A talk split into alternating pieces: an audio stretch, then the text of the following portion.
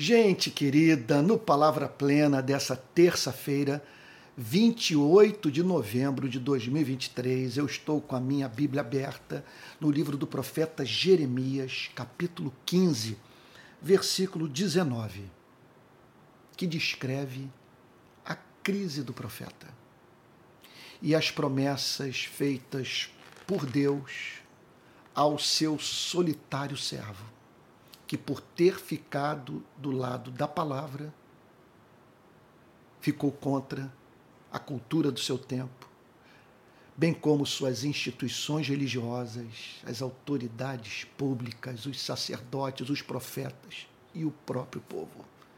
Impressionante esse fato. Como que ele nos chama atenção para uma verdade da história da igreja que muitas vezes a verdade está nos lábios de uma minoria que sofre um verdadeiro massacre de uma maioria apóstata que por motivos pecaminosos se afastou da verdade revelada. E aqui então Deus se dirige ao seu profeta a fim de encorajá-lo, de lhe dar ânimo de levá-lo, portanto, a conhecer a provisão divina para os seus principais, principais problemas. Diz assim o verso 19: Portanto, assim diz o Senhor: se você se arrepender, eu farei voltar e você estará diante de mim. Então, Jeremias estava exposto a severas tentações. Então, se ele não cedesse a elas, a tentação sabe? É de achar que, que tudo é fake, sabe? Que Deus não tem um povo, que as instituições religiosas só servem para afastar as pessoas de Deus, que a palavra não transforma a vida de ninguém, que o ser humano é inviável, ele não tem jeito. Sabe que e que aquilo que, que, que o Jeremias esperava encontrar é, na, no, no seu ministério ser ouvido, ver pessoas passando por transformação mediante contato com a sua, a sua mensagem, simplesmente nenhuma dessas expectativas foi atendida. Sim, é impressionante esse fato que nos ensina uma verdade que deve ser guardada por todos nós, que temos a tendência de estabelecer uma conexão entre unção do espírito e compromisso com a verdade com sucesso ministerial. Olha, nem sempre é o que ocorre. Dependendo da cultura, da condição moral e espiritual da sociedade dentro da qual o profeta está inserido, ele vai ser ouvido por poucos.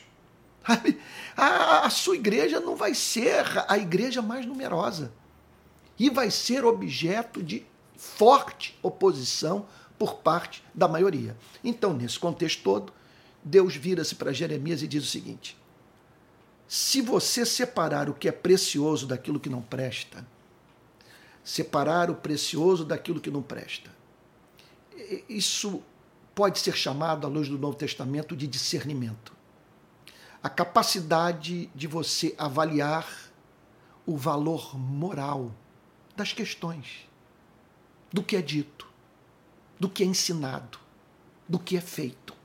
Essa então é a capacidade de separar o precioso daquilo que não presta. Então Deus está dizendo o seguinte: olha, há uma condição. Naquele contexto, separar o precioso daquilo que não presta significava o seguinte: Jeremias ficar do lado da verdade, daquilo que enriquece, daquilo que provém de Deus, daquilo que promove a santidade, a vida humana. Em contraposição àquilo que Deus chama de o que não presta não cumpre a finalidade da pregação, que é fazer com que a criatura se aproxime do Criador. Então, é claro que tem muitos que estão impressionados com o fato de que a sua mensagem está atraindo seguidores nas redes sociais, que a sua pregação está levando pessoas a superlotarem os templos nos quais esses pregadores eh, pregam. Contudo, a meta é levar o ser humano ao encontro real com Deus. de modo que ele manifeste na sua conduta diária o fruto do Espírito como resultado de uma verdadeira experiência de conversão. Então, Deus vira-se para o profeta e afirma: Se separar o que é precioso daquilo que não presta, você será minha boca. Você será a minha boca. Meu Deus, você consegue imaginar um privilégio maior do que esse? Eu, é, é Deus dizendo: Eu quero me comunicar aos seres humanos. Nem que seja para tão somente é, fazer o registro da minha verdade. Porque muitas vezes ocorre isso. O que ocorre é isso.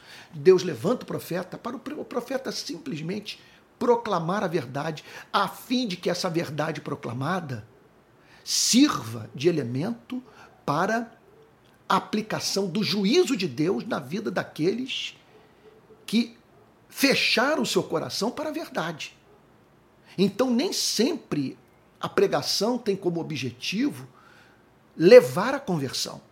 Essa deve ser a meta de todo servo de Deus. Ora, eu prego, eu estou aqui é, esperando mudança de vida por parte daqueles que me ouvem, mas eu não tenho essa garantia.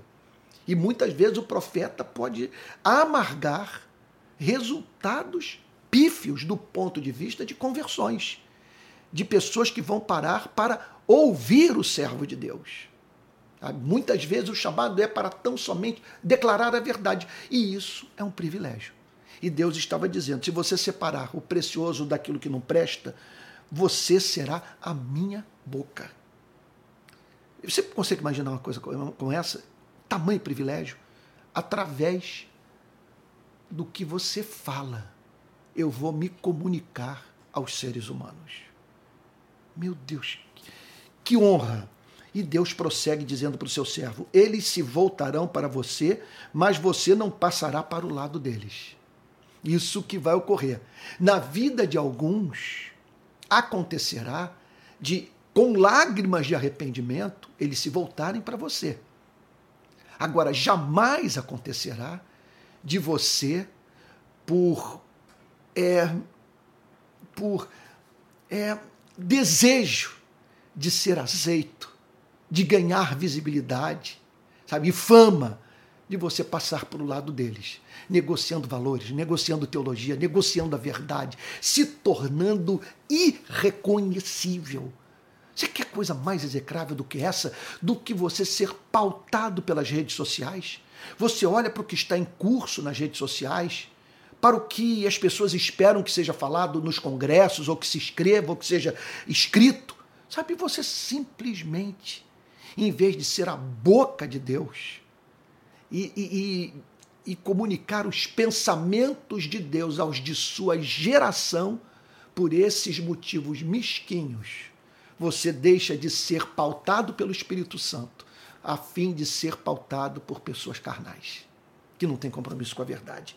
Então eles se voltarão para você, mas você não passará para o lado deles.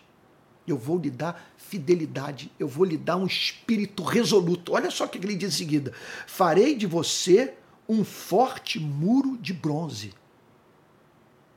Eles, eles vão enlouquecer com a sua firmeza. Sabe? É, porque eu, eu, eu, eu tornarei aos seus olhos uma pessoa empedernida eles não entenderão a sua inflexibilidade. Eu farei com que você se torne um muro de bronze. Não, não apenas o que eles vierem a fazer ou falar não atingirá o seu coração a ponto de o afastar de mim, mas como também eu darei estabilidade à sua vida. Eu farei como um forte muro de bronze diante deste povo. Eles vão fazer oposição a você mas não vão botar na sua boca aquilo que você haverá de pregar. Porque eu serei contigo para o livrar, para o manter sóbrio, para o fazer ter prazer na minha verdade, bem como na, comunica, na comunicação da minha palavra. E, e, e Deus prossegue dizendo para o profeta: eles lutarão contra você, mas não conseguirão derrotá-lo. O que significa derrotar? Significa simplesmente fazer com que o profeta deixe de ser profeta, fazer com que o profeta engula as palavras de Deus, em vez de declará-las ou, ou de declará-la. Eles lutarão contra você, mas não conseguirão derrotá-lo, porque eu estou com você para salvá-lo e livrá-lo deles, porque eu estou com você. Essa é a grande essa é a grande promessa. A denominação, a instituição religiosa, a igreja local, sabe, os formadores de opinião, o mundo pode se voltar contra a sua vida e invariavelmente se volta quando ajustamos aquilo que falamos à verdade revelada. Mas a grande garantia que Deus nos dá é que não estaremos só, sós, um dia sequer. A promessa é essa: eles lutarão contra você. Eu não vou poupá-lo de oposição. É impossível que tal aconteça num planeta como esse. Mas eles não conseguirão derrotá-lo. Não vão roubar o seu ser. Não vão levá-lo a me envergonhar. Não vão derrotá-lo. Olha só, porque eu estou com você para salvá-lo e livrá-lo deles, diz o Senhor. Que promessa maravilhosa. Por isso que nós não devemos ficar, gastar o nosso tempo nos defendendo. Aí nas redes sociais, por exemplo, respondendo aos nossos algozes, aqueles, aqueles que nos atacam, que falam mal de nós. Que deixemos Deus sair em nossa defesa. Aqui está a promessa para todos os profetas. A promessa, veja só, não nos preserva de perseguição, de sofrimento. As portas vão se fechar. Sabe? A, nossa condição financeira pode se tornar a pior de toda a nossa vida. Vamos perder, portanto, acesso a ambientes que antigamente, sabe, nos recebia, em ambientes nos quais, em tempos passados, nós éramos recebidos com honra. Sabe? Contudo, contudo, estaremos fazendo o céu sorrir e os anjos sendo levados a bater palmas. E o texto termina dizendo: Eu o libertarei das mãos dos iníquos e o livrarei das garras dos violentos. Promessa análoga feita por Cristo aos seus discípulos: os cabelos da cabeça de vocês estão contados. Que significa, portanto, que se nós queremos segurança na nossa vida, segurança nesse planeta, no exercício do nosso chamado, a nós nos cabe ficar do lado da verdade. Porque não há lugar mais seguro nesse planeta do que o centro da vontade desse Deus que é leal àqueles que o servem. Vamos ter um momento de oração, ó Pai Santo. Certamente estou falando para irmãos desencorajados que têm sofrido forte oposição dentro e fora da igreja. Dirija-se a eles hoje da mesma forma como o Senhor se dirigiu ao profeta Jeremias, trazendo essas palavras, Senhor, que tornam o coração mais decidido do que jamais o foi, de ficar do lado da verdade, Senhor. Ajude-os a oferecerem seus corpos a Ti, a fim de verem se cumprir em suas vidas a promessa que o Senhor fez para o profeta Jeremias. Eu usarei a sua boca sua boca comunicará a minha verdade aos de sua, aos de sua geração. Faz assim, Senhor, é o que te pedimos em nome de Jesus. Amém. Amém. Meus irmãos queridos, olha só, eu gradativamente, no Palavra Plena, eu vou procurar introduzir algumas dicas culturais, algumas dicas literárias e fazer alguns comentários políticos. Eu espero que, quem sabe, no ano que vem, com uma melhor estrutura, com uma equipe me auxiliando, possa se transformar num programa muito mais sofisticado, com mais imagens e tal, e, e recursos novos, de modo que é, eu possa oferecer o melhor para edificar a igreja e atrair pessoas à fé. Mas eu gostaria então de hoje é, apresentar como indicação literária a série de romanos de Martin Lloyd Jones. Compre todos aqueles livros que tratam-se de pregações feitas por Martin Lloyd Jones na capela de Westminster, em Londres, e que foram transcritas e depois publicadas na forma de livros e que foram traduzidos para o português. Olha, vira e mexe eu releio esses, esses sermões é, transcritos do grande pregador galês.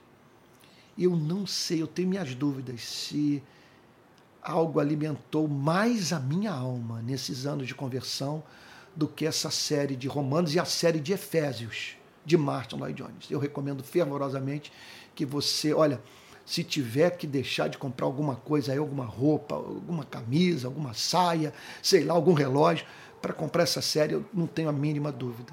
Você não vai se arrepender, vai aproximá-lo de Cristo. Tá? Eu quero também dizer que esses dias eu assisti, semana passada, no, na Reserva Cultural aqui de Niterói, um filme sobre o último dia da vida de Itzhak Rabin, é, que ganhador de prêmio Nobel e, e, e primeiro-ministro de Israel. Olha, é um livro, é, é um filme arrastado. Ele é lento. Ele tem um quê de amadorismo. Mas se você se mantiver atento, é, você vai ter contato com um material riquíssimo e que o ajudará a entender muito do sionismo.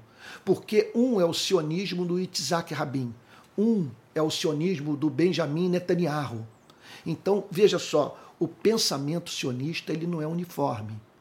Há judeus que querem tão somente o Estado de Israel e um pedacinho de terra para eles. Eles não têm problema com os dois estados. E os palestinos, portanto, ficarem com parte da terra.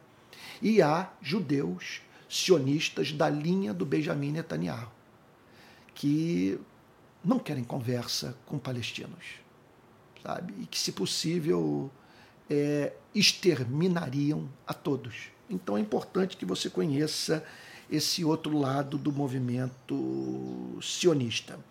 É, eu também eu desejo, nos próximos programas, falar um pouquinho sobre política. Eu não tive ainda recurso, não tive condição de parar nesses dias para selecionar dos jornais que eu assino aquelas reportagens que gostaria de comunicar no Palavra Plena, mas é que há uma tendência de eu o fazer nos próximos dias e aí eu conto com a sua oração para que tal aconteça.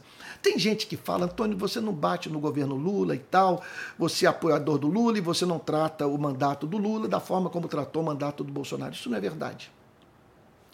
Primeiro que Bolsonaro, no meu modo de ver, ele dava mais margem a críticas do que é, esse primeiro ano do mandato do presidente Lula.